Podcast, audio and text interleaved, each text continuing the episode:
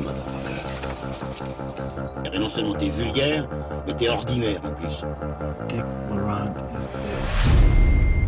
Bienvenue dans la première nuit du podcast belge. Ils sont sept à avoir répondu à l'appel d'LVDT Audio pour ces 7 heures de live en direct depuis la Grand Poste de Liège. Confidence sur la cuvette, paumée, l'heure des éclaireuses baleines sous cailloux, transmission Popcorn Club et At This Moment, ils et elles sont tous venus pour passer un moment ensemble et avec vous. En live et sans filet, exercice inédit pour la plupart d'entre nous, on sent l'adrénaline jusqu'ici. 3, 2, 1, go. Confidence sur la cuvette. Il faut que j'aille aux toilettes. Vous permettez? Puisqu'on en est aux confidences, je vais t'en faire une de confidence. Je crois que ce que vous avez dans le ventre a une grande valeur. Je t'ai dit que ça soulage. Confidence sur la cuvette. Dans l'intimité des podcasts belges, pour la nuit du podcast. Pour moi, les toilettes, c'est le seul endroit où je n'arrive pas à manger. J'ai déjà essayé de terminer une tartine en allant faire pipi, c'est impossible. Et toi? Euh, alors moi je crois que j'ai jamais vraiment essayé de manger sur la toilette, euh, mais pour moi les toilettes, euh, bah, c'est un endroit extrêmement fonctionnel, mais c'est aussi un moment où on est seul avec soi.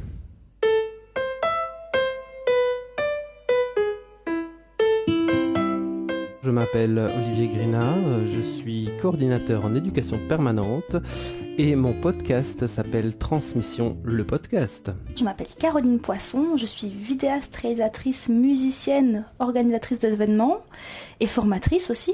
Et mon podcast s'appelle le Popcorn Club.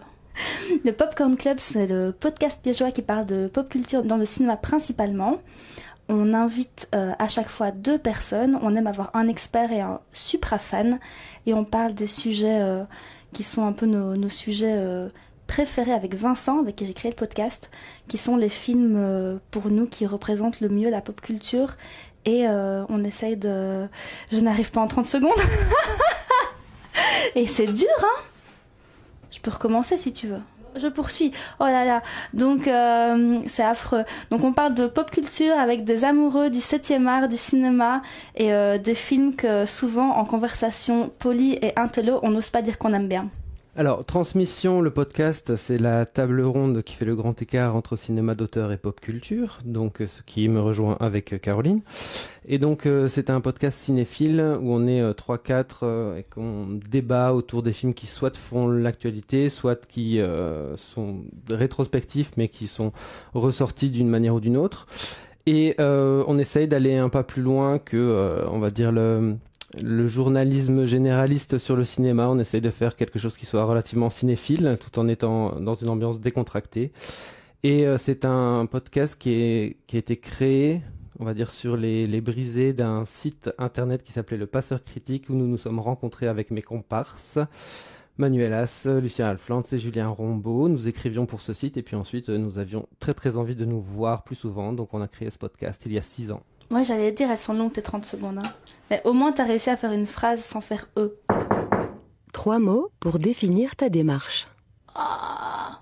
Vas-y Olivier. Alors, euh, cinéphilie, convivialité et exigence. Mhm. Nostalgie, euh, recherche et euh, rencontre. On est assez exigeant avec les films eux-mêmes et on va on pinaille beaucoup. Il y a beaucoup de choses que qu'on n'aime pas et euh, par contre euh, on est vraiment dans une recherche du du cinéma pur, d'une émotion qui est retransmise par euh, un langage original des images. Recherche, en fait pour chaque podcast avec Vincent, on met un point d'honneur à regarder absolument tous les films dont on parle. Donc à chaque fois qu'on fait par exemple, on a fait James Bond, on a, enfin, on a prévu de faire James Bond, on a eu un petit problème avec un invité.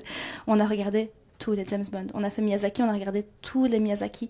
Donc on a vraiment une, euh, on, a absolument envie de, tout regarder. Par contre, à l'inverse d'Olivier, en tout cas, je peux parler pour moi, vu que je suis sur la cuvette sans Vincent. euh, moi, je suis hyper bon public. Et vraiment, j'arrive à. j'ai- En fait, par exemple, tous les films que j'ai aimés petite, je n'arrive pas du tout à leur trouver des défauts, tellement j'ai envie de garder mon regard d'enfant. Et tu vois ce que je veux dire? C'est euh, c'est hyper chaud en fait pour moi de d'arriver à critiquer des choses qui m'ont passionné quand j'avais 10 ans. Et j'arrive pas.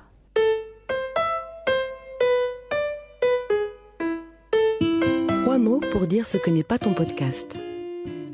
Le Popcorn Club n'est pas prétentieux, n'est pas organisé et n'est pas.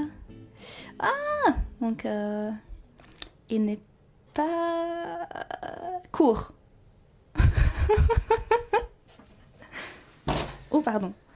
T'as fait un regard à prétentieux, tu trouves que notre podcast est prétentieux? Non, que mon podcast est prétentieux. Pardon. Ouh, ne pas rire dans le micro. non, il est prétentieux dans le sens, enfin dans un certain Parce que sens. Euh, non, pas. J'habite Bruxelles, je ne Ah suis oui. pas bruxellois. Enfin bon, si je suis français. bruxellois. Je suis français, c'est pire. Euh, non, je dis qu'il est prétentieux dans le sens où on sait très bien qu'on qu'on s'adresse à une niche en fait. On n'est pas du tout. euh, on- Enfin, on a tendance à ne pas être euh, généraliste et nous, notre but, c'est vraiment de toucher une niche cinéphile. Même si on essaye quand même d'être accessible pour tout public, mais c'est vrai qu'on a tendance à balancer tout un tas de références qui sont peut-être euh, un peu obscures ou un peu opaques pour, euh, pour l'auditeur. Donc euh, voilà, nous on sait qu'on est un podcast de niche, ça c'est sûr. Donc transmission n'est pas généraliste, transmission n'est pas régulier, transmission n'est pas ennuyeux. Ah, c'est bien ça. Mais je pense que justement, c'est ça qui va être intéressant d'avoir un crossover entre nous. C'est que on va parler dans, on a un sujet qui nous rassemble à fond et on n'a pas du tout la même ligne éditoriale. Donc je pense que ça va être assez euh, épique. On verra bien. Mais euh, c'est vrai que on, nous, on est dans une recherche perpétuelle de cette euh, ligne éditoriale. Mais Et que nous, on est hyper foutraque. moi, non, vous avez sans doute une ligne éditoriale plus claire que la nôtre, en fait. Tu penses? Je Nous, on a trouvé que votre organisation, on s'est dit, ah, c'est comme ça qu'on organise un podcast. Nous, on se dit, on va parler de ça et, et on y va, quoi. Ah. On, a, on, a, on s'est dit qu'en fait, il fallait peut-être faire une conduite. On n'a jamais fait de conduite, nous. Hein tu vois? On a appris comme ça, c'est cool.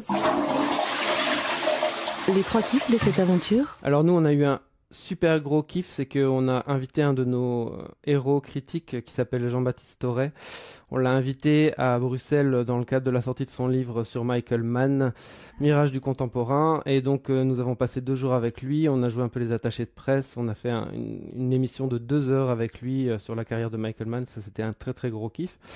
Euh, euh, le kiff, c'est aussi que on a, on a noué un partenariat avec le Kinographe à Bruxelles et donc on a présenté des films chez eux.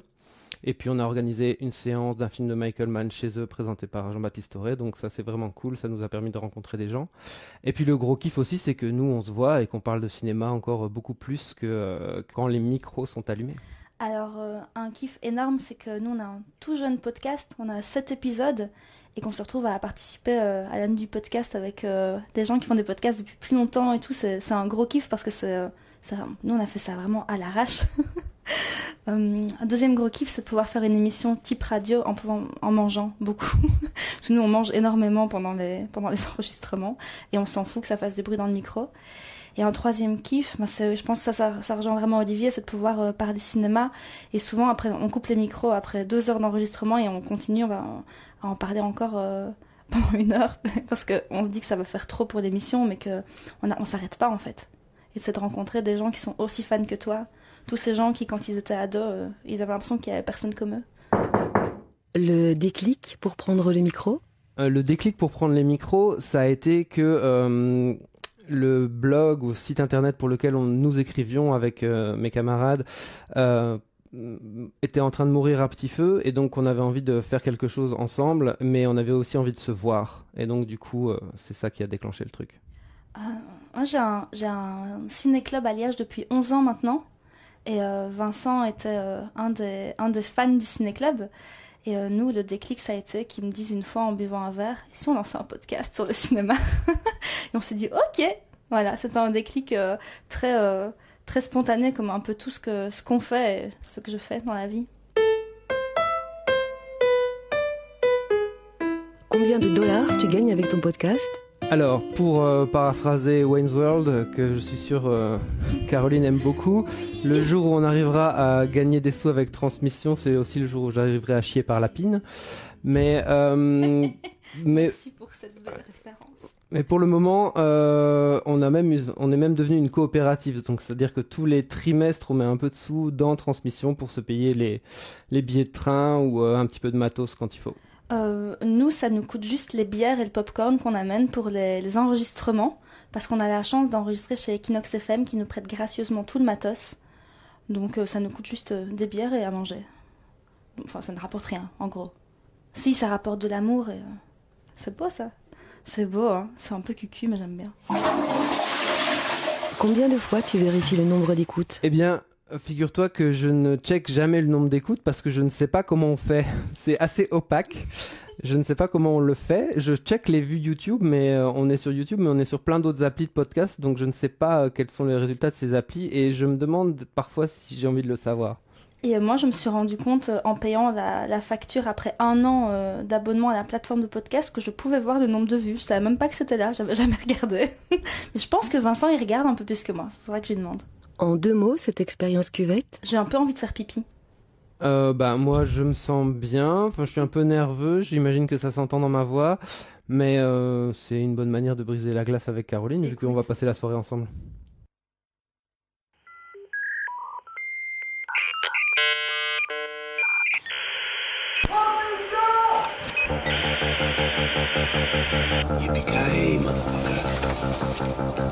Non seulement t'es vulgaire, mais t'es ordinaire en plus.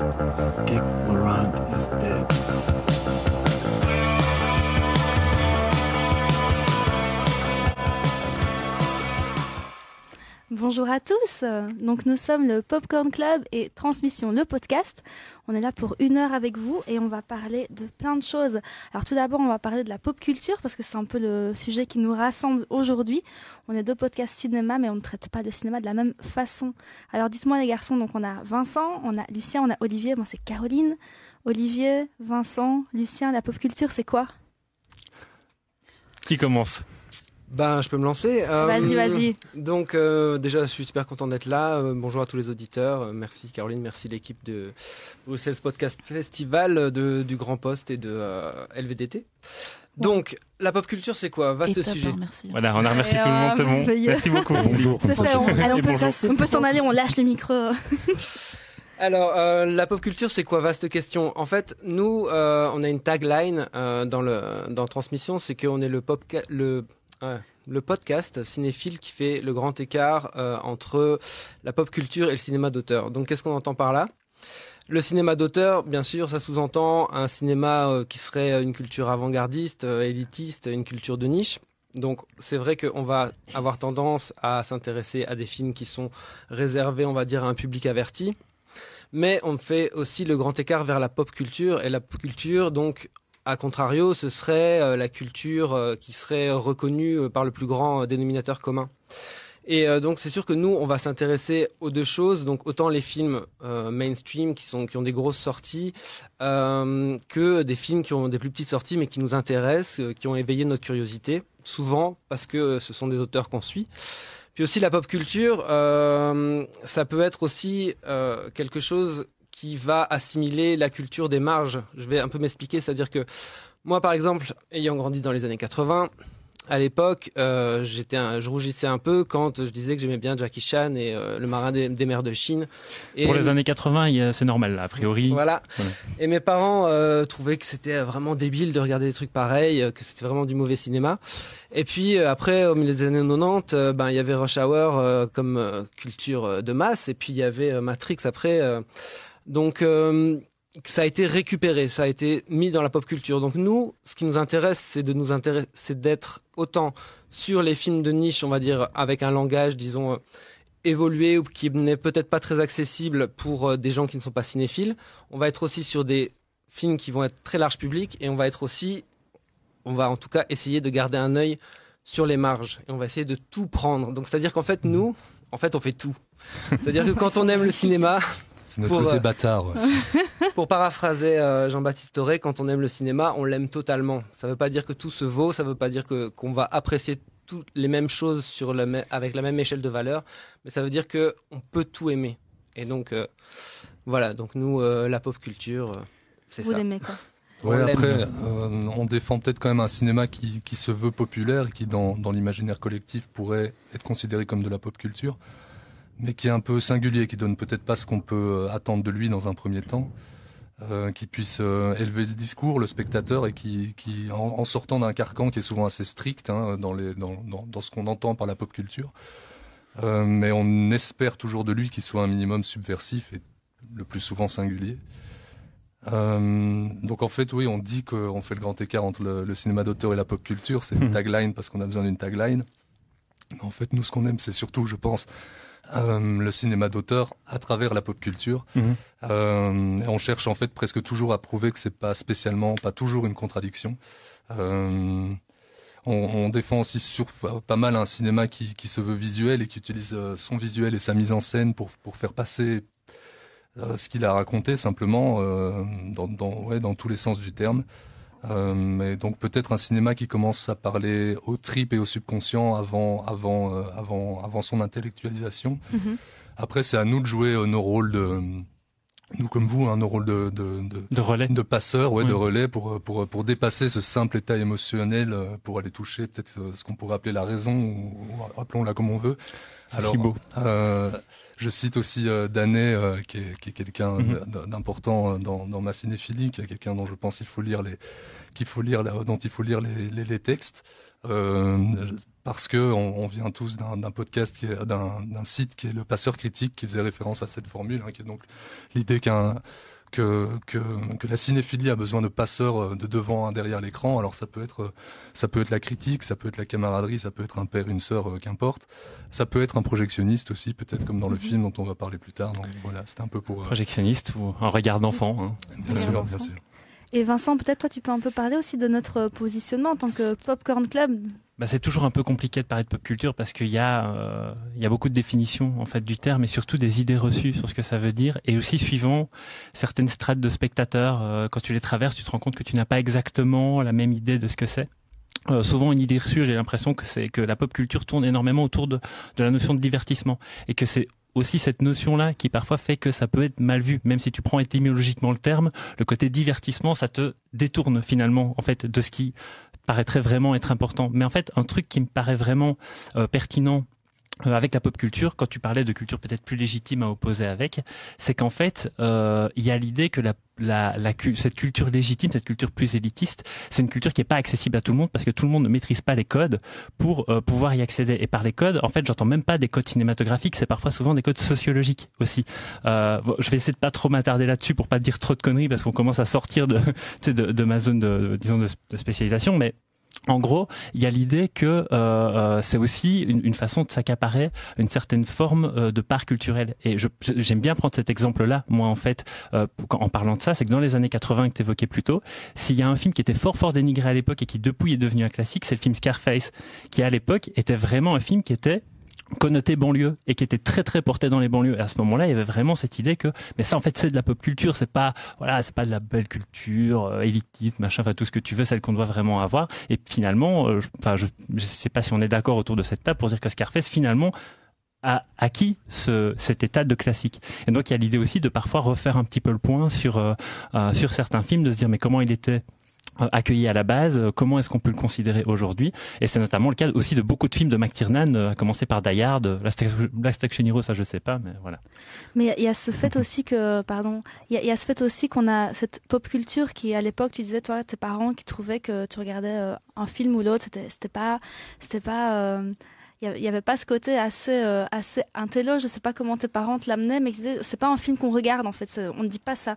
Et j'ai l'impression que maintenant, il y a un peu cette mode aussi de la pop culture où maintenant c'est devenu hyper cool d'aimer des films. Et il y a vraiment, on en parlait tout à l'heure en mangeant, il y a ce côté maintenant des nanars où aimer les nanars maintenant devient cool. Plus tu vas aimer un film hyper mauvais, plus tu vas être capable de regarder autant de nanars possible sur la nuit, plus tu vas être cool en fait. Donc il y a vraiment ce, ce côté, tu as la pop culture, puis tu as aussi le rapport à la nostalgie dont on voulait parler quand on a un petit peu préparé notre podcast.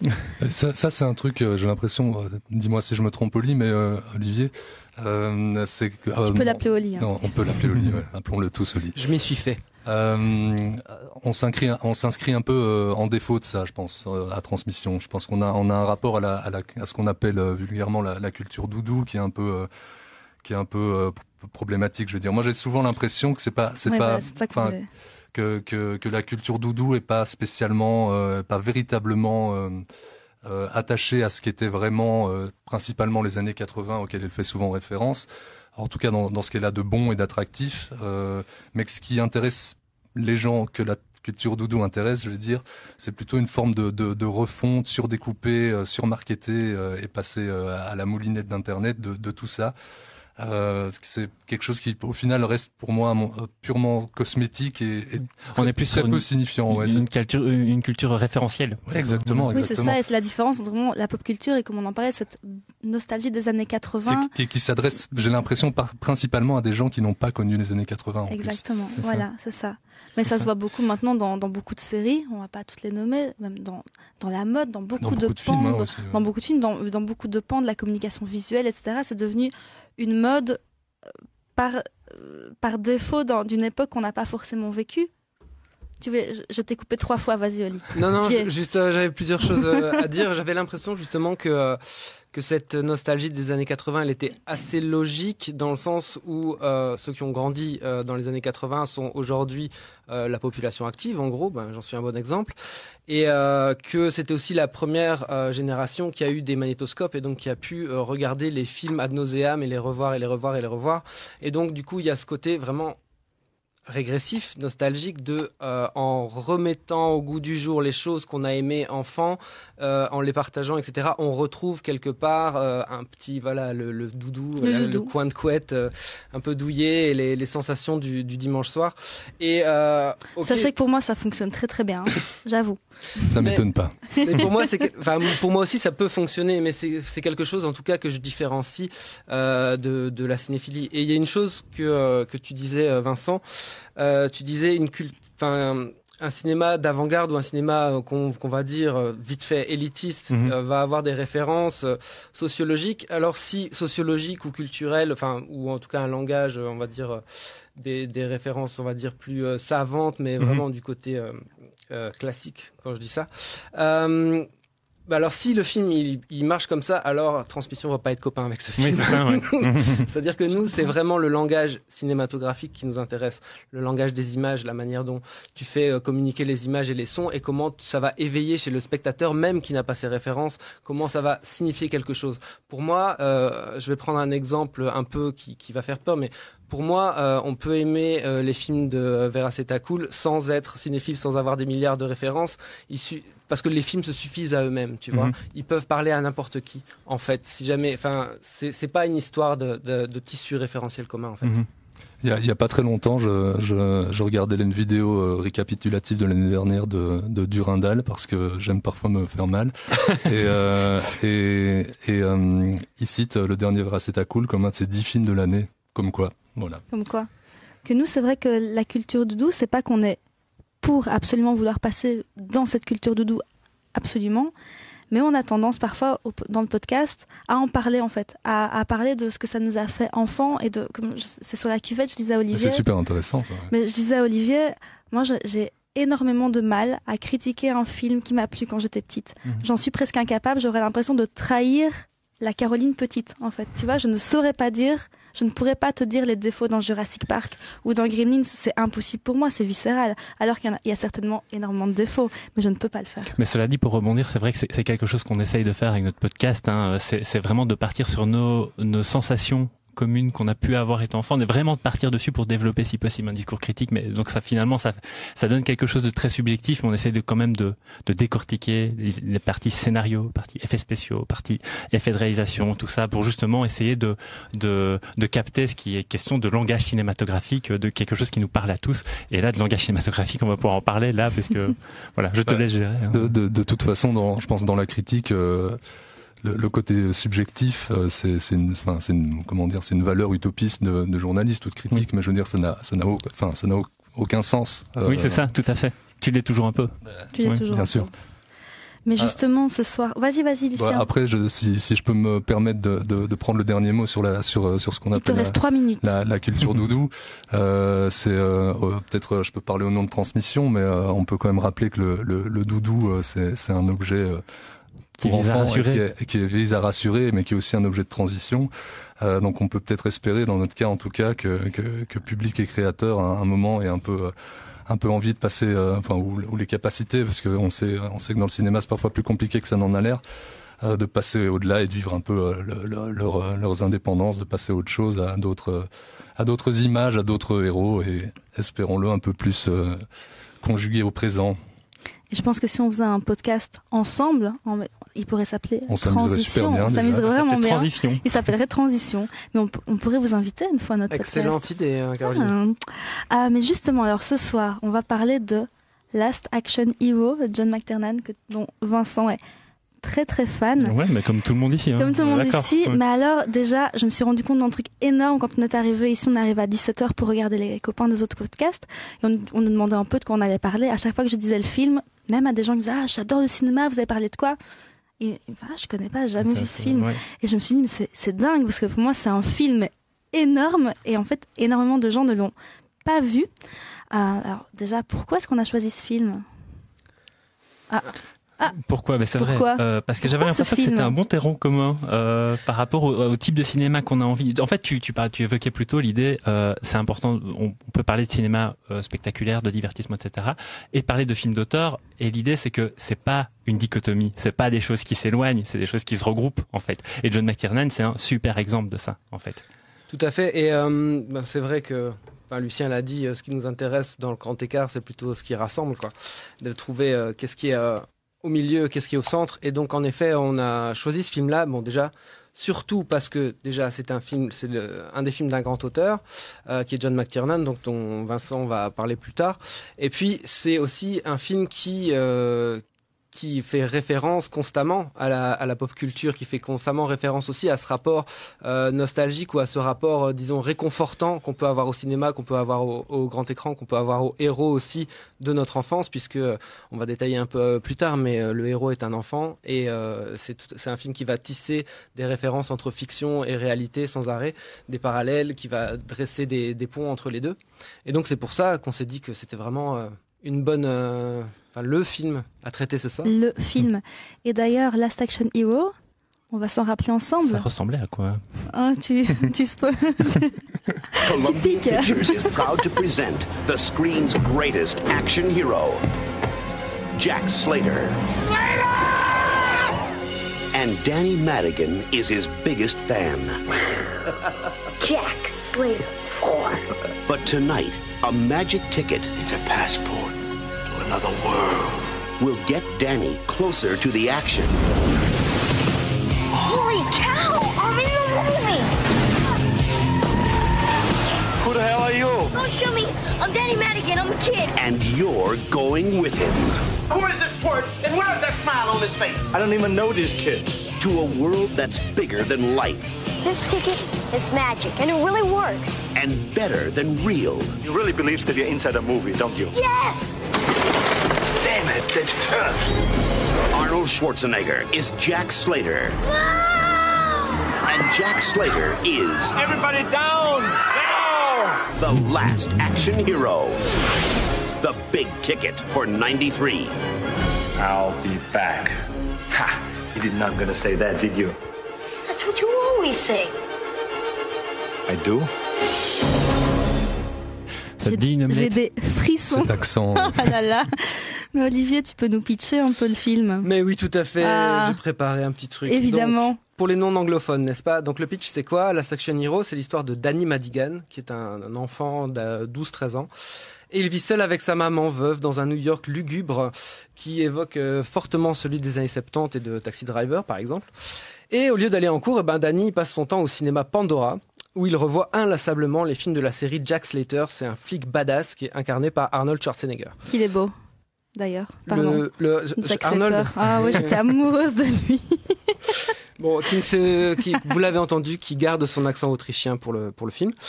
Et donc, euh, Danny, le soir de découvrir le nouvel opus de sa franchise adorée, Jack Slater 4, euh, il se fait offrir un ticket magique par son ami Nick, le vieux projectionniste. Et alors, lors de la séance, le sortilège fonctionne et Danny se retrouve propulsé dans l'univers de Jack Slater. Le film, dans le film. Le film dans le film, tout à fait. Et donc, à partir de là, le film va adresser des allers-retours entre la fiction, le film dans le film, et le film lui-même qui se passe dans ce New York euh, lugubre. Alors, euh, ils l'ont dit. Ils l'ont dit également dans euh, la bande-annonce, c'est The Big Ticket for 93. Donc le film sort en 93, en 93 pardon. À l'époque, faut se dire, Attention, Olivier. à l'époque, donc euh, Schwarzenegger, c'est la plus grosse star euh, d'Hollywood. Enfin, je veux dire, équivalent féminin à l'époque, ça devait être Julia Roberts, je pense. Mais en tout cas, euh, c'est lui qui a touché les, les plus gros cachets. C'était une ascension constante, hein, je crois. Depuis qu'il avait commencé Conan, euh, ça n'arrêtait pas de. Non, Cactus Jack. Depuis- Je rêve de faire un podcast sur Cactus Jack, mais on va te, continuer, on va te laisser continuer à parler. Non, il n'y a pas de souci, vous pouvez me couper comme vous, quand vous voulez.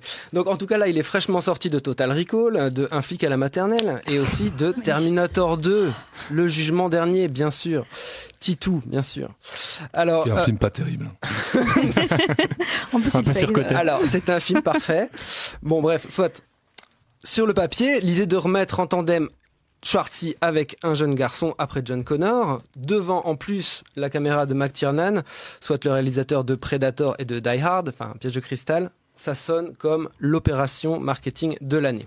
Et pourtant, le projet était parti sur de mauvaises bases depuis fort longtemps. Deux ans auparavant, les scénaristes Zach Penn et Adam Leff écrivent un premier jet intitulé Extremely Violent, qui contient les bases de l'histoire, soit un gamin aspiré dans un film d'action, soit donc ce gamin connaît les ficelles du film d'action et, donc les clichés et va pouvoir aider le héros dans sa quête. Trois ans avant Scream, hein, qui va aussi baser son enjeu sur les mêmes, euh, sur les mêmes euh, ressorts. hein, ouais, ouais. Mhm. Donc clairement, on entre dans une ère postmoderne dont on n'est pas encore sorti. On va peut-être en parler plus tard. Euh, Dans Columbia- trois heures. donc à cette époque, Columbia achète le script. Schwarzenegger est tout de suite intéressé, mais il n'est pas pressé et il trouve que le pitch est super, mais que le scénario est pourri, en gros. Donc du coup, il donne le script à qui? À Shane Black. Shane Black, c'est qui? C'est le scénariste star à l'époque. Après, euh, pour, euh, on trouve facilement la, la première version du script sur Oui, Internet. Il faut la lire, c'est une catastrophe. C'est Ah absolument horrible. J'étais la lire pour préparer qui aujourd'hui. est donc un, un- une, euh, au final au, au générique euh, seront crédités euh, Zach Penn euh, qui, qui, qui, qui écrira plus tard euh, Ready Player One et, et plusieurs euh, films du, du MCU euh, et d'un certain Left euh, dont je ne connais euh, Adam Left. Adam Left dont je n'ai jamais vu aucun film mais oui euh, et aussi d'une d'une Olive a très bien en parlé mais d'une flopée de, de script doctor Ouais, c'est ça. Donc, en gros, le script après passe dans les mains de Shane Black, qui est le scénariste de L'arme fatale et qui vient de faire, euh, de vendre, euh, je crois, que c'était le scénario le plus cher à l'époque. Oui, mais il se faisait payer des ponts d'or à ce moment-là. Ouais, dans ouais. un film génial de Tony Scott qui s'appelle Le Dernier Samaritain. et donc, il va récupérer le script, le réécrire avec David Arnott, mais Schwartzy n'est toujours pas content. Donc, il refile encore le scénario à William Goldman. C'est qui? C'est l'auteur du roman et du scénario Princess Bride, que je suis sûr euh, Caroline connaît très bien. Mais pourquoi? C'est quoi ce Bien sûr, enfin. j'adore. mais aussi euh, des hommes du président d'Alan Pakula en 76 ou de Butch Cassidy et le Kid de George Roy Hill en 69. le Marathon Man aussi Tout à fait. Et après ça, il va en- le scénario va encore être retravaillé par une flopée de script doctors, dont Carrie, Carrie Fisher, Fisher, ouais. la princesse Leia, qui doit retravailler les personnages féminins. Donc, finalement, le euh, film est greenlighté fin août 92, mais ils annoncent la date de sortie en juin 93, soit dix mois plus tard.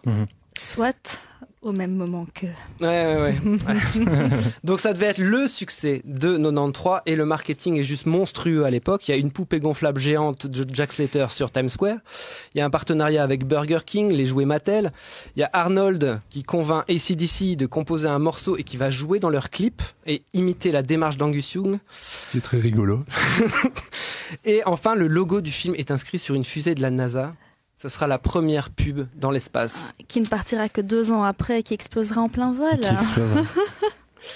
Euh, et donc. On prend, on prend toutes tes, on, on, Ah oui. spoil, on spoil ton Non, texte non, en fait. t'inquiète, t'inquiète, c'est pas souci.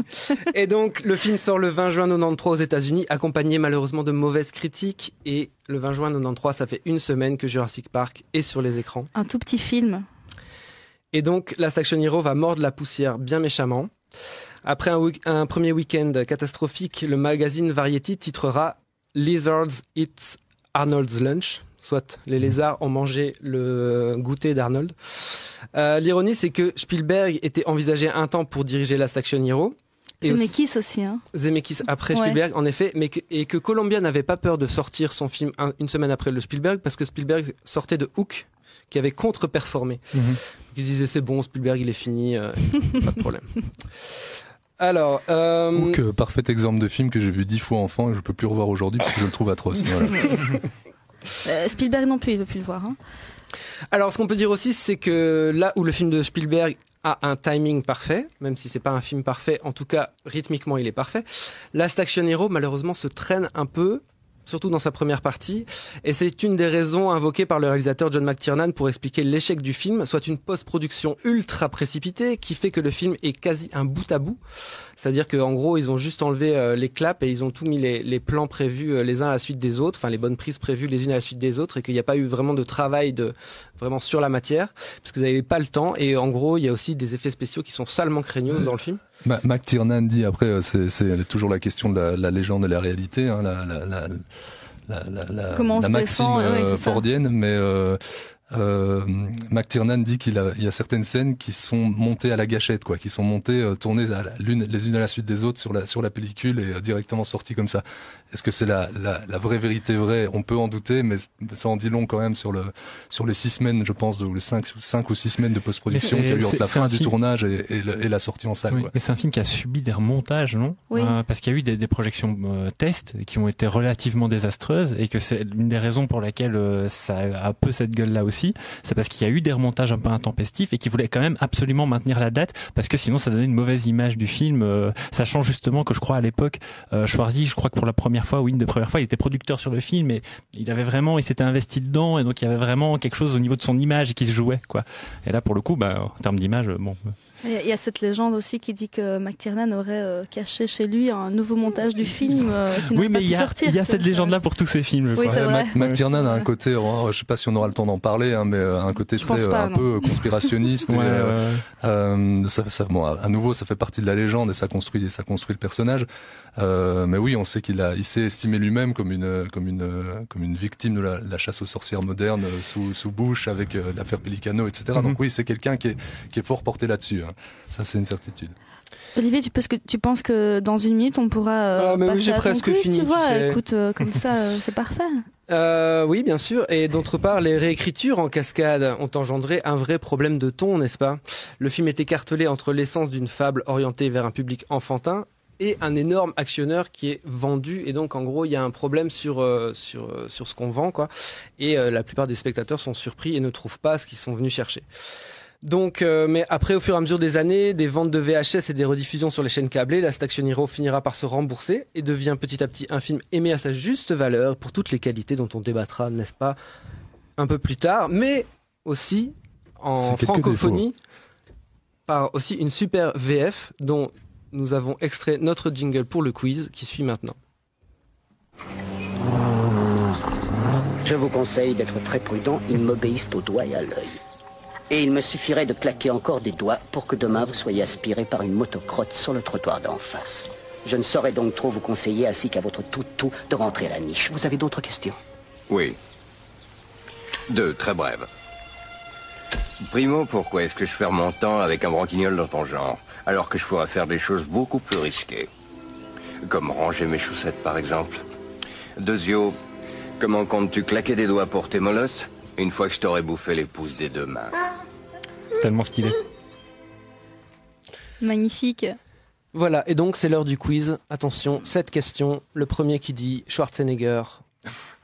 Ou Braunschweiger. Bon, je préviens toute notre immense audience. Je suis nulle dans les trucs de rapidité, quoi. Oh là là, j'ai peur. Non, mais donc. Vincent, je compte sur toi. Et Oh non- n'enchaînez pas Schwarzenegger est la réponse. hein. Vous dites juste Schwarzenegger, je vous donne la parole. Donc, Oh là là, ne- ok. si vous n'avez pas la parole, ne criez pas la réponse comme un bœuf. D'accord? Ok. Alors, question numéro 1. Entre À la poursuite d'Octobre Rouge en 90 et Last Action Hero en 93, McTee dirige l'un de ses films les moins connus dans la forêt amazonienne. Lequel? Ouais, Schwarzenegger. Yeah. Pardon. Je donne la, la voix à Vincent car je ne connais pas, il m'est fort sympathique. Et c'était euh, Medicine Man avec euh, Sean Connery. Exactement, ça fait donc un point pour euh, Vincent. Tu comptes les réponses, Caroline? Oui. hein. S'en foutre aussi. C'est- On peut s'en Alors regarde, il a un bic. Il a un bic. bic sur ses petites feuilles. Mets ta petite veste, mets ta Voilà. petite, hein. Ok, alors. Et d'ailleurs, une petite question dans la foulée, au générique de Medicine Man, justement, il y a l'actrice Lorraine Bracco, dont McTee était, semble-t-il, insatisfait. Et donc la légende veut qu'il aurait appelé un de ses collègues réalisateurs pour lui demander comment est-ce qu'il avait fait pour la diriger et qu'elle soit bien. Qui donc? Attends, J'ai- J'ai cette anecdote. je mais- crois que je l'ai, je crois que je connais. Moi, j'ai même pas vu le film. Ah non, je sèche. Tu peux pas avoir de points, Olivier. C'est Vas-y, balance. c'est un réalisateur très connu qui est américain petit. C'est Marty Schwarzenegger?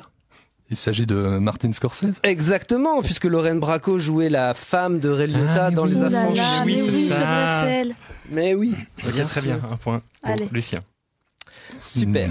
Alors maintenant, on parle plus spécifiquement de Last Action Hero, donc Caroline rentre dans la danse. Ok. Dans la scène d'ouverture de Last Action Hero, la grande Tina Turner fait une apparition. Dans quel autre film apparaît-elle sans jouer son propre rôle? Euh, Ah. Schwarzenegger Ah, dans Mad Max euh, Dôme du tonnerre. Exactement, Yeah. c'est une bonne réponse, mais il y a une autre réponse, si vous l'avez, c'est bien. Non Ok, c'est pas grave. Un point pour Lucien, l'autre film c'était Tommy de Ken Russell.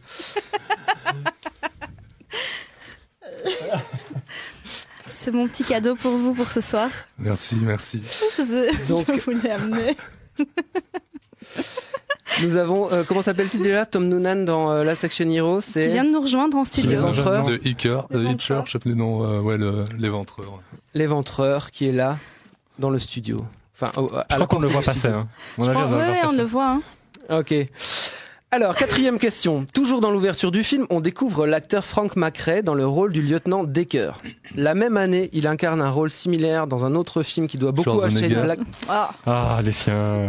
Vas-y, je, vous- je vous Il le me laisse. réponse. Non, mais je l'ai pas, je l'ai pas en plus. Ah, dans, euh, mais merde, par contre, je sais pas le, je sais pas le numéro, mais dans l'alarme fatale. enfin, l'arme euh, fatale, c'est le 4 Alarme fatale, pas dans l'arme fatale. Alarme fatale. Alarme fatale. c'est dans le premier? Oui, oui, dans le premier. Donc euh, voilà, le, le- le lieutenant euh, chef euh, joue aussi le chef de la police dans Alarme fatale, qui est un autre euh, parodie de buddy movie, Il buddy joue movie. exactement le même rôle. Ouais. Voilà. Il y a juste pas de la fumée qui se Mais exactement, c'était ce que j'allais dire. Donc pas de fumée. Très bien. Donc ça fait toujours euh, deux points pour On Lucien. est, on est à 3 points pour Ah, on Lucien. a 3 points pour Lucien. Ok, cinquième question. Bénédicte, le méchant du film, est interprété brillamment par le Britannique Charles Dance, qu'on verra plus tard dans Game of Thrones. Mais à la base, qui était Schwarzenegger. pressenti Pardon. Alan Rickman. Yeah. Yeah, Caroline, back in the game. Elle a même pas laissé finir. En Et effet, attends. Alan Rickman devait jouer donc le méchant, mais il paraît que euh, Benedict, donc Charles Dance, se baladait avec un t-shirt sur le plateau qui disait I am cheaper than Alan Rickman. Oui, oui, parce qu'Alan Rickman voulait plus d'argent. Exactement. C'est- C'est c'est dommage parce que Alan Rickman est un immense acteur qui a pas une filmographie à la hauteur de son talent et euh, ça, ça aurait Toi, tu rajouté n'aimes un pas bon Harry film. Potter. Bon, je- j'ai Ah. j'ai de la sympathie pour Harry Potter, mais à part le 3 en termes en termes filmiques, il n'y a pas grand chose qui se tient. On est d'accord. Bah, je C'est trouve que Charles trois. Dance est Je les quand même tous. excellent dans le film. Oui, il est Il est super. incroyable. Ouais. Bref. Euh, sixième question, avant-dernière question, attention. Voilà, celle-là, elle est dure. Voilà, celle-là, elle est dure. Le film rend hommage au Hamlet de Laurence Olivier, sorti en 48, mais aussi au septième saut d'Ingmar Bergman, sorti en 57. Euh, bien qu'ici, le rôle de la mort soit interprété par Ian McKellen, en lieu et place de Benk Ekeroth. Celui-là, j'ai dû aller chercher sur, euh, sur euh, Wikipédia. Laurence Olivier et Ian McKellen, deux acteurs qui ont interprété le même rôle à l'écran à 40 ans d'intervalle. Schwarzenegger, je le tente au pif, Hamlet. Non, mauvaise réponse, mais C'est un Shakespeare en tout cas. C'est Macbeth. non, mauvaise réponse. Le roi Lear. Allez, on va tous le faire. On va tous les faire. Non, c'était Richard III. Ah putain. Oui. On peut, j'ai demandé tout à l'heure Ok. si on pouvait dire des gros mots. Donc Richard III de Laurence Olivier en 55 et Richard III de Richard je en mets- 95 Je mets un avec, point pour, euh, je mets un point pour toi. avec Ian McKellen, qui, euh, qui avait le- la particularité de se dérouler dans la- dans l'Allemagne nazie. Allez, dernière question, une facile. Le premier qui parvient à épeler Schwarzenegger. Schwarzenegger. Non. Bon, je- ouais, vas-y. S C H W A R Z E. Non. Attends, tu vois. Si c'était juste Oui, c'est juste, continue. Oui, tu vois, N E Z. Non. Non. Tu l'as troublé, tu l'as Non, troublé. oui, oui, j'ai perdu le fil. Je l'ai écrit tellement de fois. C'est vrai Ah ouais, ouais, c'est vrai. Très improbable, mais d'accord. Ouais, moi, j'écris toujours Schwarzy. Mais oui, c'est plus facile. bah, tout pareil au début, sauf que E N-E-2-G-E-R. 2 N E 2 G E R. Ah, il y a deux N. ouais. Ah là là là là. Ok, personne n'a le point. Ah, dommage. Bon, écoute, c'est pas grave. On va pouvoir. Comment on écrit ce- Nietzsche maintenant Ouais. non, on n'a pas le temps pour la, la dictée du bal froid. Alors, euh, Olivier n'a pas droit à des points, il a les réponses, Vincent, tu Non, triches. J'ai mis deux points. Ouais, non, mais Lucien, il a gagné. Deux points pour la qualité de la question. Voilà. C'est vrai, on peut, euh, on peut Mais franchement. gagne. euh, Merci pour ce me- merveilleux quiz où je me suis rétamée, mais j'ai quand même une réponse. Mais la rapidité, c'est tellement pas mon truc en quiz. Vous le verrez après au Burger Quiz.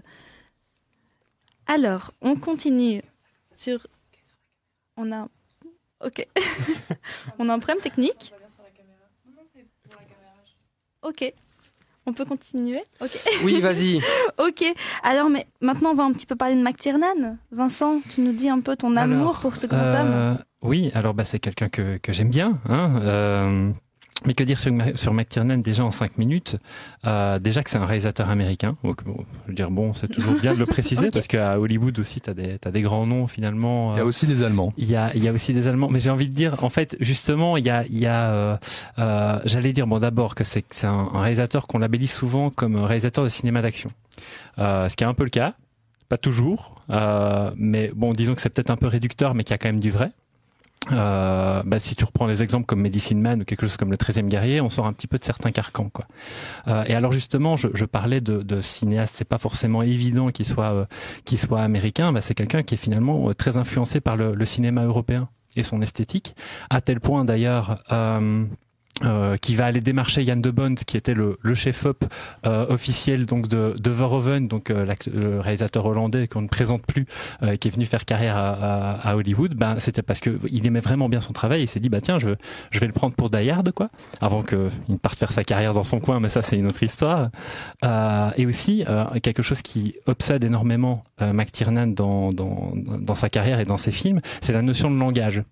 Il y a quelque chose de très important comme ça dans son cinéma sur le langage, à la fois le langage cinématographique, et là euh, on va pouvoir euh, creuser ça euh, par rapport à Last Action Hero, mais aussi le langage en tant que tel, comment euh, on se comprend et surtout euh, co- comment euh, amener les, les- les images, la musicalité des images à raconter une histoire sans qu'on ait besoin en fait d'avoir les mots systématiquement. C'est quelqu'un qui fait de la mise en scène, quoi. c'est quelqu'un exactement, mais en fait ça paraît si fou parce que tu parlais de cinéma doudou et de trucs référencés, etc. Mais c'est- fou de, de rappeler qu'en fait il y a, il y a une essence comme ça et en tout cas qui a été fort théorisée dans le cinéma de, McTiernan et qui, qui est là et qui est, qui est super, qui est limpide quoi, en fait. Et donc c'est quelqu'un qui en fait est, fort partisan d'un cinéma qui se détacherait, comme je disais, d'un langage parlé trop présent. Pour lui, il y a vraiment un moment où euh, si le, la la mise en scène, le montage, la réalisation est bien pensée, en fait, tu pourrais très bien te, te faire un film en langue étrangère, limite sans sous-titres. Euh, la limite à la Mel Gibson, quoi. Tu vois, euh, euh, enfin, c'est pas qu'il se passe de sous-titres, mais il y a vraiment une logique un peu comme ça, euh, tu vois, dans, dans, dans certains films comme Apocalypto.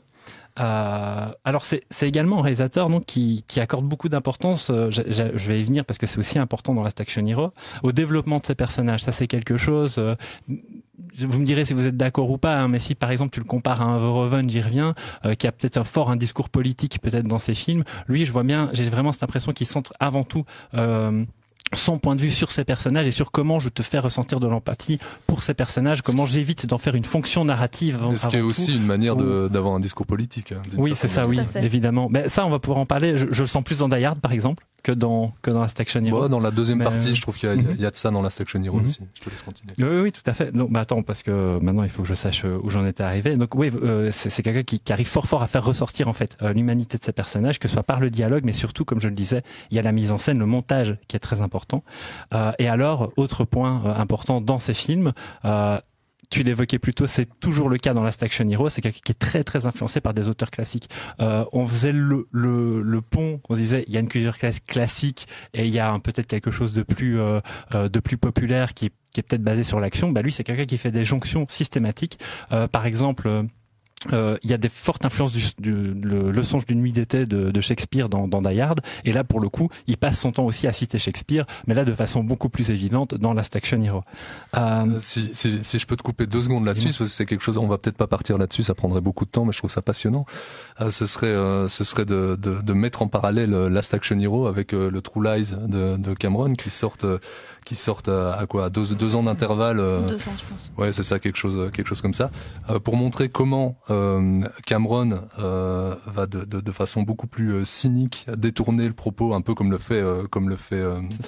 Comme le fait partir sur le paraître, c'est ça, ouais. Sauf et, et, devenir un carton là où où McTiernan va se planter royalement avec une proposition semblable mais bien plus romantique, disons. Euh, dans le sens littéraire du terme, quoi. Et enfin, euh, c'est, c'est, je, je rebondis là-dessus parce que tu parlais de classicisme tout à l'heure. Il y a quelque chose de, de fascinant là-dedans parce que, enfin, Cameron a une, une fascination pour le ce qu'on pourrait appeler le cinéma du futur. Oui, tout à fait. Euh, c'est, c'est, presque un ingénieur là-dessus. Euh, c'est un, un, pur génie, mais voilà. Euh, McTiernan aussi est un génie à sa façon, mais plus un génie de l'espace, du découpage, de, de la, la, mise en scène à, à, proprement parler. Et là-dessus, il a, euh, il va plus s'intéresser aux, aux, origines, enfin un cinéma plus plus classique, avec avec beaucoup de rigueur, mais, mais peut-être quelque chose de, de, plus classique sur ce point. Alors évidemment, Cameron s'intéresse énormément au classicisme aussi. Je pense que c'est quelqu'un qui euh, euh, qui va de, de, manière comparable. Mais ils savent manier leurs références, quoi. Oui, c'est ça. Mais la, la, différence, je pense, c'est que ça se retrouve plus dans la dans la pure mise en scène chez euh, chez chez McTee, là où chez Cameron, euh, il va plus travailler le classicisme sur, je dirais, une, une structure principalement euh, narrative, qui est, qui est, donc très classique, mais qui va coupler ça avec une technique non seulement moderne, mais presque même, j'ai envie de dire futuriste, en tout cas en avance. Euh, comme s'il voulait toujours inventer le cinéma de demain. Et en mhm. fait, c'est peut-être la différence entre. J'ai l'impression que Mac, McTiernan est plus ancré dans un cinéma classique, là où euh, euh, Cameron a un pied, un pied dans, fait un peu le grand écart comme nous. Il, va pas être en, il va, il va pas être en perpétuelle recherche de, du cinéma de demain. Mais tout à fait, je vois ce que tu veux dire hein, par là. Euh, c'est pas forcément un expérimentateur de la technologie, quoi. Tu vois. Euh, et alors c'est bon, marrant parce que voilà, donc on parle de classicisme et euh, c'est vrai qu'à première vue, quand on en parle comme ça, McTiernan, on pourrait plus s'associer. On, on, évoquait plutôt un cinéma plus type euh, art et essai. Et pourtant, c'est un pur entertainer en fait, hollywoodien. Il a réalisé quelques plus un des films les plus populaires hein, d'action aux États États-Unis, début 80, euh, euh, euh, fin 80, début 90, Predator, Die Hard, à la poursuite d'Octobre Rouge. Euh, alors c'est pas un réalisateur qui s'est contenté d'en faire des succès. Il a passé son temps à réinventer le cinéma d'action en fait en faisant ça. On va pouvoir l'évoquer après. Euh, malheureusement, ça on l'a pas trop dit. Sa deuxième partie de carrière a été plus problématique. Il y a eu la Action Hero, il y a eu Medicine Man qui a pas du tout été un succès qu'on a évoqué, euh, et il a eu des deux gros problèmes dans sa carrière. Le les méga conflits euh, du 13e guerrier avec Michael Crichton qui a fait qu'il n'est pas du tout content du film. Et alors surtout Rollerball euh, t'évoquais l'affaire Pelicano euh, où, il disait qu'il subissait une chasse aux sorcières. En fait l'affaire euh, Rollerball c'est un film qui a pas du tout marché. Projection test désastreuse.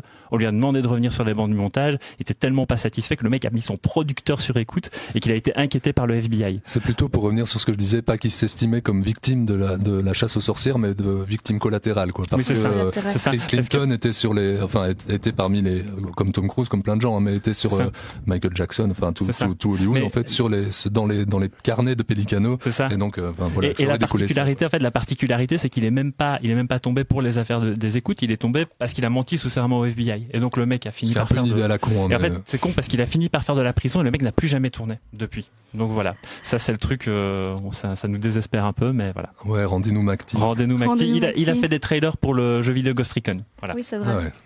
Mais je vais me permettre de, de recentrer un tout petit peu sur, euh, sur le film pour qu'on ait le temps de faire nos 4 heures d'émission en une seule. euh, et euh, je voudrais un peu lancer Lucien sur l'image du héros dans Last Action Hero. Si tu peux un peu nous parler, on a un peu chacun nos parties, même si on aime beaucoup s'interrompre. Bah, Vas-y. Euh, lance-moi et interromps-moi.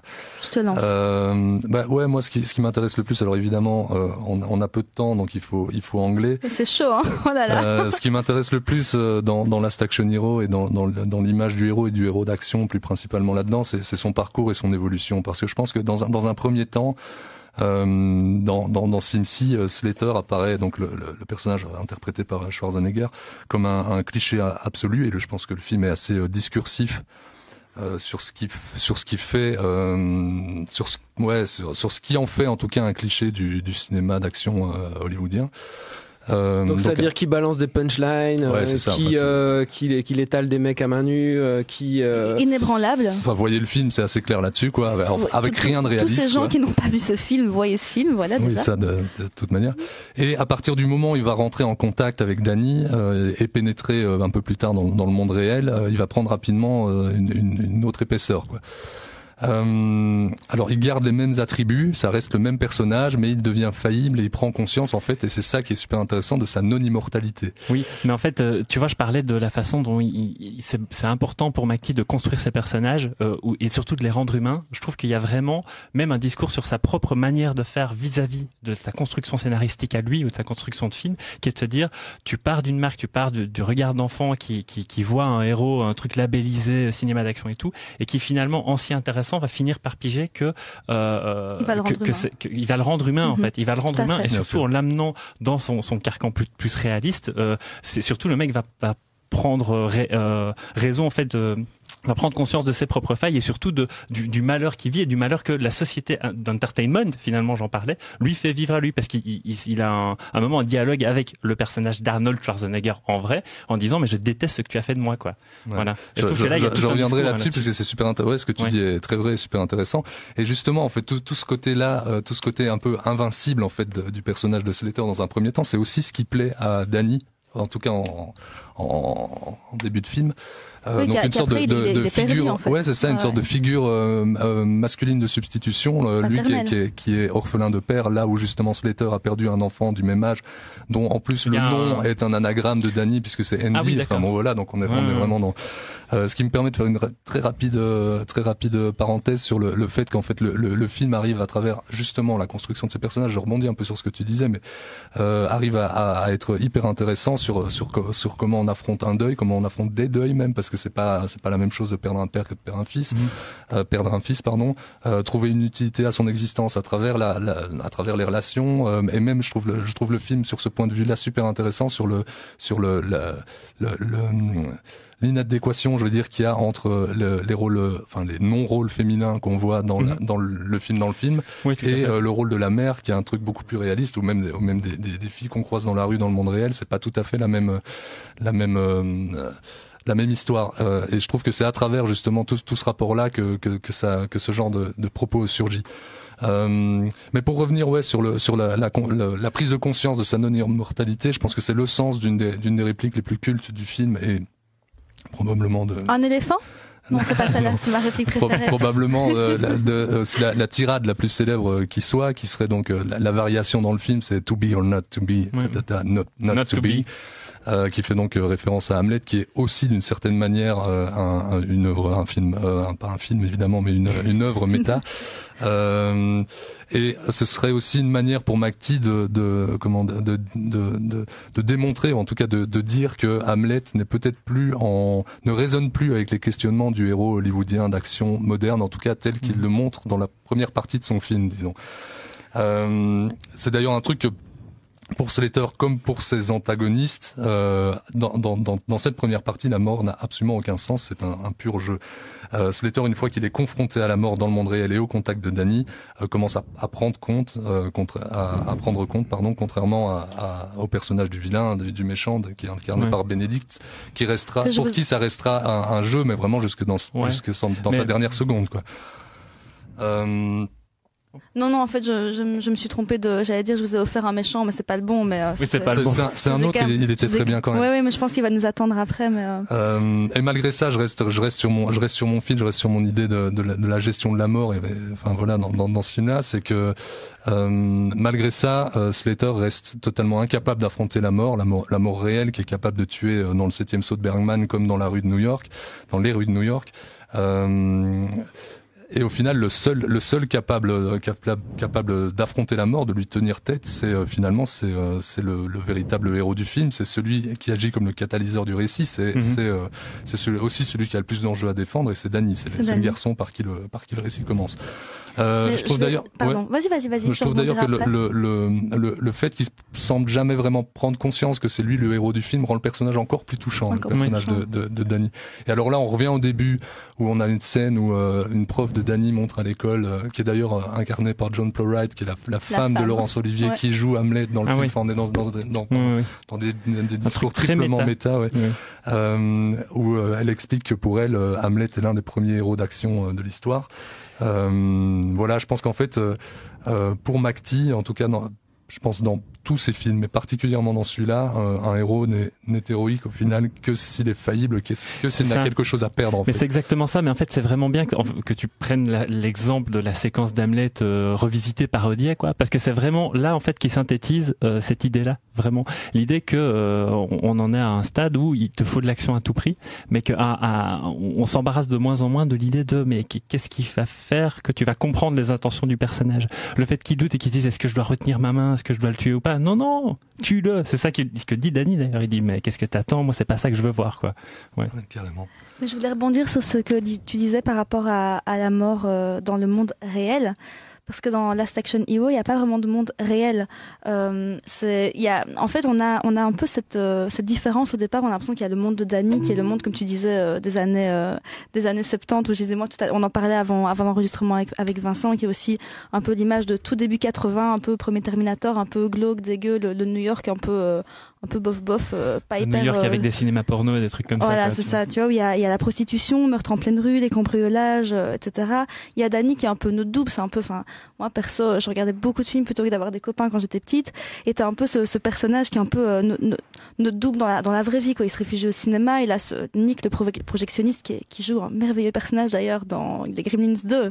C'est- J'ai oublié le nom de cet acteur d'ailleurs.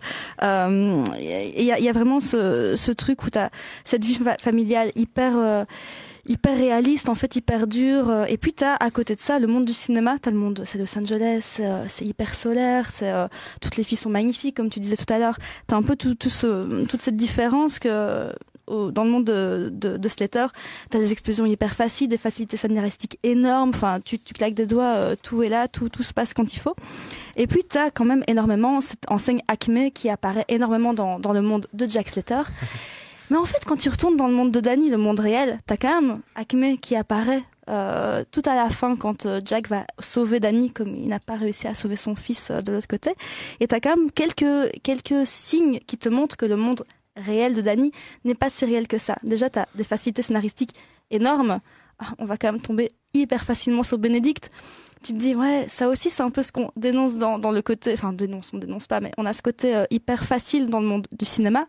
Mais dans le monde réel en fait c'est pas vraiment si réel que ça Ah, c'est quand même hyper facile. Sauf qu'ils en font, dans- pour reprendre ce truc-là Ouais, précisément, ils en font un discours et puis Bien sûr. concrètement, ils sont presque étonnés du fait que ça arrive dans un monde où ce ne serait pas censé arriver. c'est ça. Donc, euh, il y a- mais il y a- en il y a parallèle avec la, avec la- l'enseigne Acme t'as quand même ce un film, truc bien sûr, on regarde un film film. tu vois. Et on te rappelle quand même que tu regardes un film. Ça, ça, sou- ça soulève, si je peux juste faire un, petit, euh, un petit, un petit truc parce que ça, ça rejoint un peu le, le, le héros parce que je pense qu'il y a quelque chose qui est euh, absolument, on peut pas passer à côté quand on, quand on parle de n'importe quel bon film avec Schwarzenegger, mais et particulièrement dans chaque film avec Schwarzenegger est bon Non. Alors, alors non, non, Non, rigole, non, rigole, je non, rigole. non, non, non, non, non. Cactus Euh, Jack Ouais. euh, Continue, vas-y, pardon. Non, mais je pense qu'en fait, euh, là, là, je vais, je vais, je vais partir sur, enfin, je vais, je vais emprunter euh, une idée à, à, à Jérôme Momsilovic qui a écrit un bouquin absolument passionnant sur Schwarzenegger, qui s'appelle Les prodiges d'Arnold Schwarzenegger. Facile, voilà. Identifiable, très bien. Ouais. Euh, c'est qu'en fait, je, je pense, mais c'est- je, je, le rejoins parfaitement là-dessus et je, je, enfin, je prendrai peut-être une, une autre piste que celle qu'il qui, qu'il développe dans tout un bouquin. Euh, euh, les films les plus intéressants euh, avec Schwarzenegger sont évidemment ceux des grands réalisateurs, mais sont surtout euh, ceux dans lesquels il est utilisé comme une entité. Euh, plus que comme euh, l'acteur qu'il est ou même comme le personnage. Alors on peut citer évidemment, euh, j'ai j'ai fait une petite liste euh, pour, pour pour pas en oublier, ça me ferait mal, mais Ouais, ouais. Terminator, Terminator 2, Last Action Hero, Total Recall, Predator et Conan, qui sont pour moi Mais- les, les grands, mais- les grandes œuvres. parlais aussi, hein, Mais en Vincent, fait, j'en parlais aussi parce que je pense que ça a vraiment conditionné le choix de l'acteur pour jouer. Mais bien en fait, sûr, ça- le ça, méchant, l'a bien le compris, méchant ouais. dans Terminator, en fait, plutôt c'est c'est plutôt James Cameron parce qu'en réalité, à la base, euh, Schwarzy il venait caster pour le rôle de, de Kyle Reese et en fait, c'est c'est euh, Cameron qui, en, en le voyant comme ça, s'est dit mais en fait, moi j'ai besoin d'un corps du futur. Et ça, c'est un corps du futur. Ça, ça c'est un Ouais. corps qui peut me montrer vraiment le robot, la force inarrêtable. Euh, en fait, euh, l'idée de base dans Terminator. euh, je vais très vite m'arrêter parce que c'est vrai que c'est pas. En plus, je pense qu'il nous reste 3 minutes, hein, mais oui, on bah, continue. hein. C'est- C'était que le Terminator devait euh, se camoufler en fait. 3 minutes. Ouais, bien Mais sûr, voilà. mais, euh, mais après, euh, je, je- je termine juste mon idée et puis après, je, je, je Olivier relance voulait quand même truc. rebondir un petit peu, je pense. Laissons Lucien finir. Ok, allez, termine, Lucien. Euh, non, mais c'est c'est- oui parce On que tu parles, tu, trois parles, heures tu parles de Terminator, mais évidemment on peut parler de Predator aussi, qui est un autre film de McTee avec avec euh, avec Ok, ça euh, va, on a compris qu'on te prend comme invité pour Predator. Euh, non, mais euh, non, non. Euh, mais en fait, c'est exactement de la même manière qu'il est utilisé. Enfin, exactement. Je veux dire, il y a des, des grandes similitudes entre l'utilisation que fait McTiernan dans Predator et dans Last Action Hero de, de Schwarzenegger. Euh, en fait, il est utilisé presque comme un bloc de, de, de, de glaise à déformer, à commenter plus pour ce qu'il est et ce qu'il représente qu'autre chose. Euh, c'est vrai qu'on parle toujours de, de Predator comme d'un- comme, d'un grand film euh, d'action euh, écologiste, on pourrait dire, et c'est très probablement vrai. Euh, mais je pense aussi que euh, c'est un, un film qui dissèque euh, magistralement la, ce qu'est la, viri- la virilité. Je me demande même si c'est pas le, La le masculinité propos, la masculinité. Je sais Ouais. pas, je sais pas si les, enfin, mais je pense que McTee en parlait cas- avec ces termes-là. ah oui, c'est ça. euh, Ben, en tout cas, c'est pas pour rien que que les héros sont sont présentés par leurs Ah muscles bandés, par des, par des cigares phalliques. Ils ont tous tout le temps Ouais. des, des énormes cigares en bouche. C'est pas pour rien que le prédateur est un personnage ou la prédateur d'ailleurs, Ouais. est un personnage asexué dont la bouche est littéralement un vagin denté. Ouais. Euh, et euh, voilà, en gros. Mais euh, c'est alors je, je, fais juste le, le, le dernier petit lien parce que ça, ça rebondit sur ce que tu disais juste plus tôt. Euh, c'est que dans dans dans Last Action Hero, il y a une scène particulièrement euh, brillante sur sur ce que tu disais plus tôt, Caroline. Euh, c'est euh, la scène euh, où, il, où la scène de l'avant-première. Euh, qui montre à quel point le, la- le action hero en fait n'existe pas. Euh, il ne reste que la que la que la fiction qui rencontre la fiction et euh, et on est donc face à différents degrés de fiction, on pourrait on pourrait dire comme ça, qui s'interpénètrent. Il y a une, une une réplique qui est géniale où il dit euh, où euh, Schwarzenegger qui joue Schwarzenegger dit à Schwarzenegger qui joue euh, Ouais. euh, Ouais, ouais. Arnold Schwarzenegger. voilà. Et voilà, 10 secondes de perdu. Euh, oui, c'est ça. tu, es, tu es tu es le meilleur sosie que j'ai jamais vu. En fait, ça, ça dit ça dit tout. Ouais, les seuls ça. les seuls héros à nouveau sont les gens inspirés de la réalité, euh, les gens qui, qui vivent une vraie vie. On pourrait dire euh, c'est Danny, c'est le spectateur, c'est les spectateurs, c'est vous et moi. Et ça Ouais, rejoint à nouveau une Ouais. scène dans la dans la dans le, dans le monde réel où euh, Schwarzenegger dit à, à et là ça prouve que McTee est un cinéaste Oui. politique. Où il dit à, à Danny euh, Mm. le monde en- est ce que tu en fais? Et c'est une manière de dire en fait tu es le héros de ta vie, tu es le héros de ton Mm. monde quoi. Donc tout, tout, se- tout se rejoint. Ouais, bien sûr. Olivier, on Non, peut je- te laisser le mot de la fin? Non, oui, je voulais juste en rajouter euh, sur Schwarzenegger en disant que euh, finalement, avec l'échec de ce film, euh, c'est aussi le moment où il s'est rendu compte que lui-même était faillible en tant que action movie star.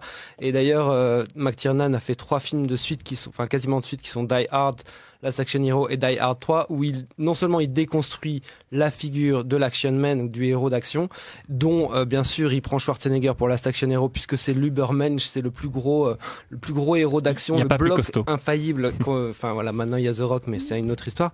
Mais, euh, mais et, que bien sûr après après Last Action Hero, il va reprendre John McClane au plus bas, le plus euh, common man possible, alcoolique, qui pue de la gueule, pour le balancer dans les rues de New York dans Die Hard 3, avec un filmage qui va inventer le film d'action des années 2000. Et qui se rapproche peut-être thématiquement de la seconde partie de Last Action Hero. Exactement, oui, en, en, Mhm. en termes d'esthétique. hein. Mais écoutez, je pense que on a tous parlé à un, à un- à un BPM. euh, On a fait ce qu'on C'est vraiment fini fini là? Ah oui, on a, on a fini. Hein. Ouais, Ok. t'ima- Et ça va vite. Hein. Vous- vous Il fallait- il fallait me dire de me taire, hein. cinq minutes, je suis pas. euh, voilà, mais. euh, Mais oui, Non, on, a, va, on va jouer le jeu. On va jouer on- le on jeu. va jouer le Bon, jeu, allez, mais pour, euh, pour la petite anecdote, je pense que, que Schwarzy a quand même été tellement un peu euh, se- secoué par le- l'échec commercial du film qu'à ce moment-là, il avait vraiment, je pense, considéré euh, d'arrêter sa carrière cinéma pour déjà se lancer dans la politique. Et c'était vraiment passé à deux doigts. Finalement, bon, il a continué à notre plus grand bonheur. euh, voilà. Ouais, enfin, tu parlais tout à l'heure de True Lies. Moi, je persiste à croire que euh, Schwarzy n'est pas un excellent choix Non, de non. cast pour True Lies. Non, mais lui, ça se voit beaucoup, surtout la première séance de True Lies, quand il doit parler français. Ça, ça, ça ressemble à rien du tout. C'est. Faut euh, que je revois le film, ça fait Ouais, un ouais. moment. Mais en fait, dans True Lies, effectivement, ça, ça, ça passe plus aussi par une interprétation. Et en fait, voilà, c'est, je suis désolé si vous êtes fan de Schwarzy, mais Schwarzy n'est pas un bon acteur. Oh là, je suis pas tout à fait d'accord avec ça. Moi, je suis Bon. pas tout à fait d'accord avec ça. Il peut être Et très si, bon dans la alors, ici, devant tout le monde, auditeurs, spectateurs, équipe, on va faire un épisode croisé chez nous, rien que sur Schwarzenegger. Yes. Ça vous dit? Oh, dites, on a créé des, des ponts. Et on est devenus amis et tout, quoi. Là, c'est bon, quoi. Oh, ça, ça me touche. Mais merci, euh, merci pour euh, ce super épisode. Je pourrais encore faire ça pendant 4h30. Euh, on je pense que maintenant, on va, on- je pense en qu'on va aller boire des verres et continuer les, toutes les notes qu'on a pensé Attends, attends. lire, Alexandre. avez autre chose à faire. Non, On a autre chose vous à restez faire. là. Vous restez là, vous bougez pas. Ah oui, c'est vrai. Oui, oui. Oh non, je déteste. Mais bon, vous avez fini Je mets le jingle, jingle Oui, de fin. vas-y, Ah, jingle sinon on est parti. Au revoir tout le monde, merci de l'écoute. Merci encore de l'accueil. merci.